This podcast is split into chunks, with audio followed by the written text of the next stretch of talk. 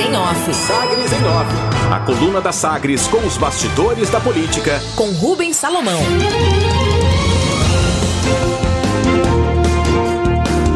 Governistas buscam influência de Iris Rezende para avançar em conversa com o MDB para 2022.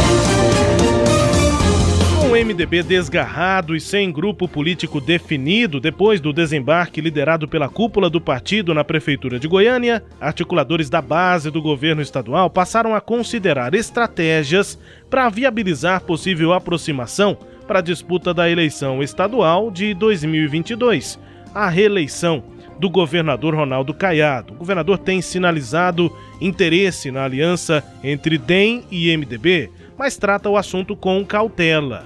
Para um palaciano ouvido pela coluna, a composição precisa ocorrer de forma madura e com credibilidade. Para isso, seria fundamental a participação do ex-prefeito Iris Ezende.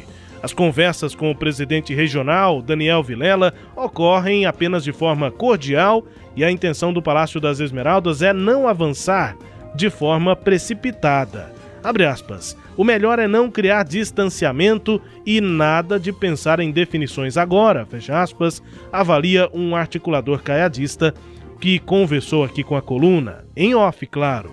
Antes mesmo do rompimento oficial em Goiânia, emissários do governador trataram da possibilidade com Iris Ezende, nos dias anteriores à viagem do ex-prefeito para sua fazenda no Mato Grosso. A principal intenção era trazer o ex-governador de volta à linha de frente das conversas para possíveis influências dentro do MDB.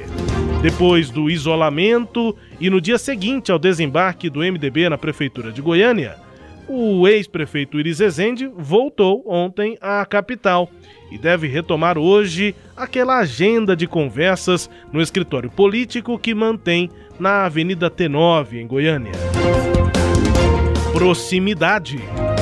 As conversas de palacianos com é, pelo convencimento de Iris Ezende contam com a participação crucial de ex-MDBistas, que saíram depois do racha interno causado pela eleição de 2018, mas que mantém proximidade com o ex-prefeito.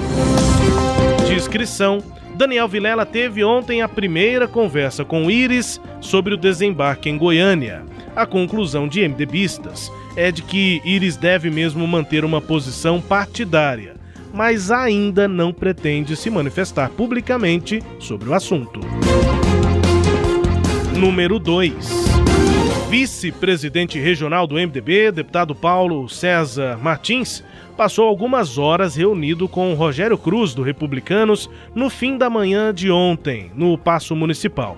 Logo depois dessa reunião, o deputado acompanhou o prefeito na única entrevista concedida até agora durante essa crise política. Foi presencial na TV Serra Dourada e acompanhou, portanto, o deputado Paulo César Martins.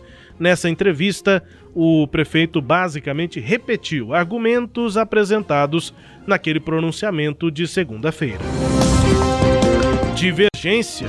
O deputado, vice-presidente do MDB, PC Martins, decidiu se alinhar à posição dos vereadores do MDB em apoio à gestão de Rogério Cruz. O deputado estadual tem olhos na própria reeleição na Assembleia Legislativa. Ele pretende ampliar bases eleitorais aqui na capital, contando com chapa fortalecida pelo, por pelo menos cinco dos seis vereadores do partido que devem ser candidatos a deputado estadual. Até as últimas consequências. Depois de ameaças nos bastidores, vereadores de Senador Canedo aceitaram ontem denúncia contra o prefeito Fernando Peloso, do PSD. Esse, essa denúncia, esse processo, pode resultar em afastamento do prefeito do cargo e até cassação por impeachment. O processo aponta suposta improbidade administrativa, que já foi negada pela Justiça, na contratação de leitos privados durante a pandemia. Na origem, a questão prática é que em gestões anteriores, cada vereador enviava uma lista com cerca de 10 nomes que seriam indicados para cargos comissionados na prefeitura. Desta vez, neste mandato, os pedidos não foram atendidos e os parlamentares então pretendem levar a essa insatisfação por não conseguir indicar cargos na prefeitura até as últimas consequências. O recebimento da denúncia teve 10 votos favoráveis e 5 contrários, eram necessários só 8 para a abertura do processo.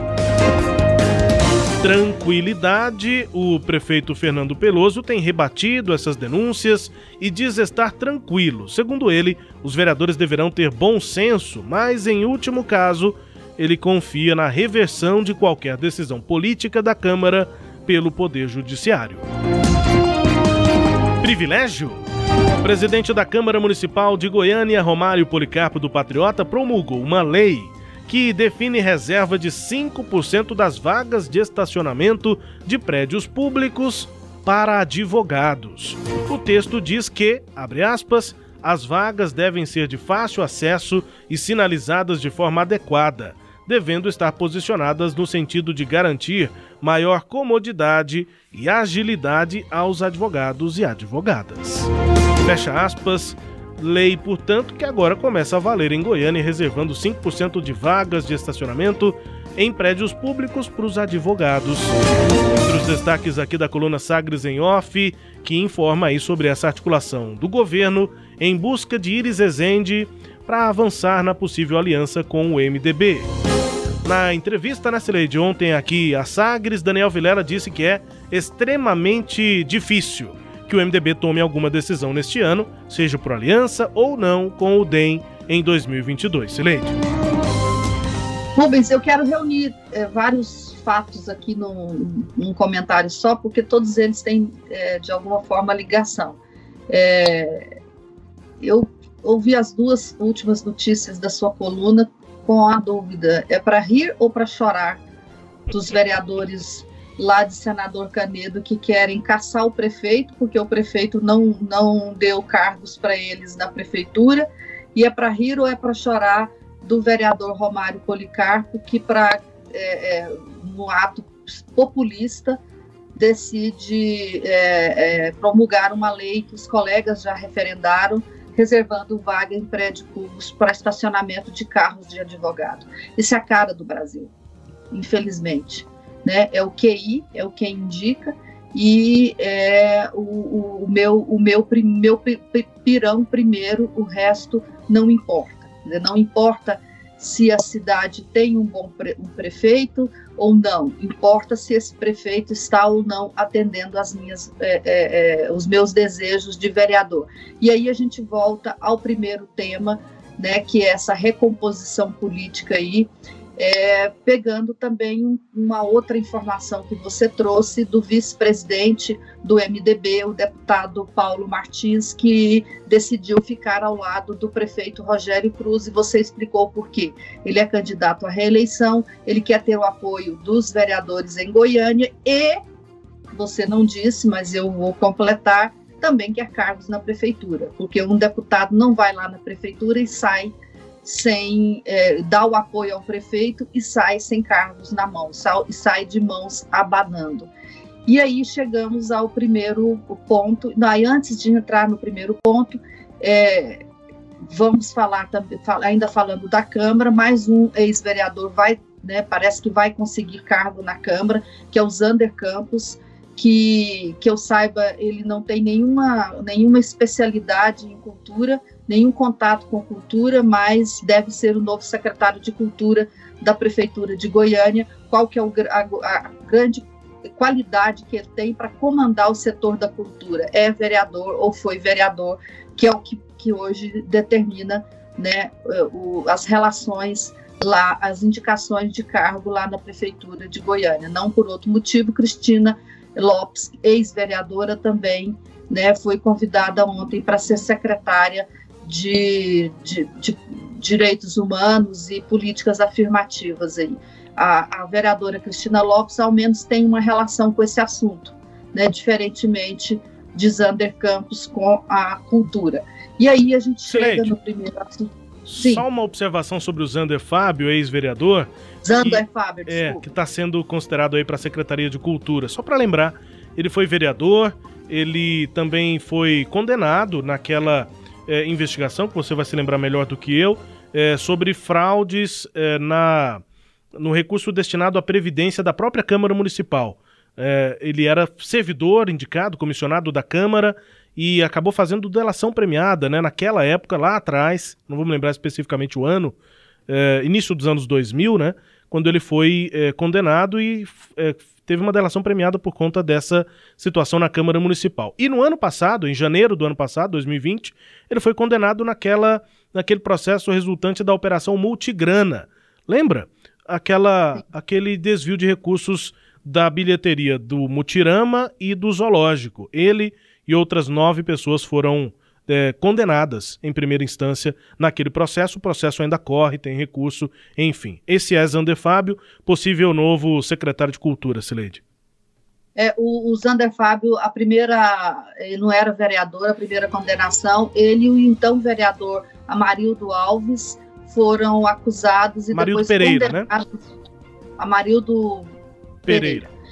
Amarildo Pereira, eles foram, eles foram acusados e depois condenados é, pela, pelo desvio de recursos da Câmara de Goiânia destinados ao pagamento do INSS dos servidores é, contratados como comissionados. O, o, o, vereador, o então vereador Amarildo Pereira, tinha sido diretor de um órgão da prefeitura e ele foi acusado de fazer esse desvio lá na prefeitura e depois eles levaram esse esse modus operandi para a Câmara, e aí o, o Zander Fábio, que não era vereador, mas foi nomeado diretor da Câmara por indicação do Amarildo Pereira, ele é, então esse, repetiu né, esse esquema na Câmara de Goiânia e ambos foram condenados. Recentemente, inclusive, o Amarildo Pereira foi é, determinada a prisão dele, o primeiro caso de corrupção é, que levou um, um, político goiano à prisão. Quer dizer, seria, né? Ele não conseguiu depois se livrar, ele,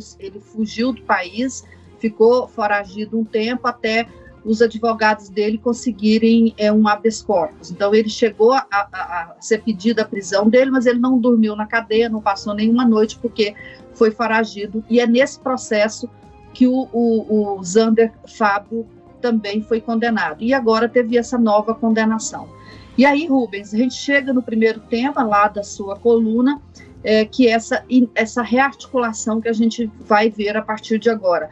É, o, o, o continua, né, pelo que eu entendi, disposto a não aparecer publicamente, mas eu tenho a impressão que ele vai participar indiretamente dessas conversas, tanto que está conversando com, com, o governador e está conversando com o Daniel Vilela. Eu acho que isso já indica é, como ele, ele participa. E é, é o início de conversação, eu acho que depois de tudo que aconteceu, a morte é, do Maguito, a aposentadoria do Íris, isso já levaria a, a, uma rearticulação das forças políticas em Goiás. Eu gostaria de lembrar que no nosso podcast 100 a gente tratou desse assunto, a gente disse que o campo político está aberto em Goiás né, para uma nova para novas lideranças com o afastamento de Marconi Perillo e a aposentadoria de Iris e depois com a morte é, de Maguito. É, essa saída agora do MDB da prefeitura de Goiânia é uma, uma nova uma nova carta na mesa, né? Você cria uma nova realidade para essas articulações. Mas eu acho que ainda é cedo. A gente não vai ter sinais de, de um quadro muito definitivo antes do ano que vem, que é quando as alianças, fruto dessa fase agora de articulações, elas vão começar a se definir. Destaques de hoje da coluna Sagres em Off, com os comentários, análise também de Cileide Alves. A coluna também é podcast, está no Deezer, no Spotify, no SoundCloud, nos tocadores do Google e da Apple com todo o conteúdo no sagresonline.com.br.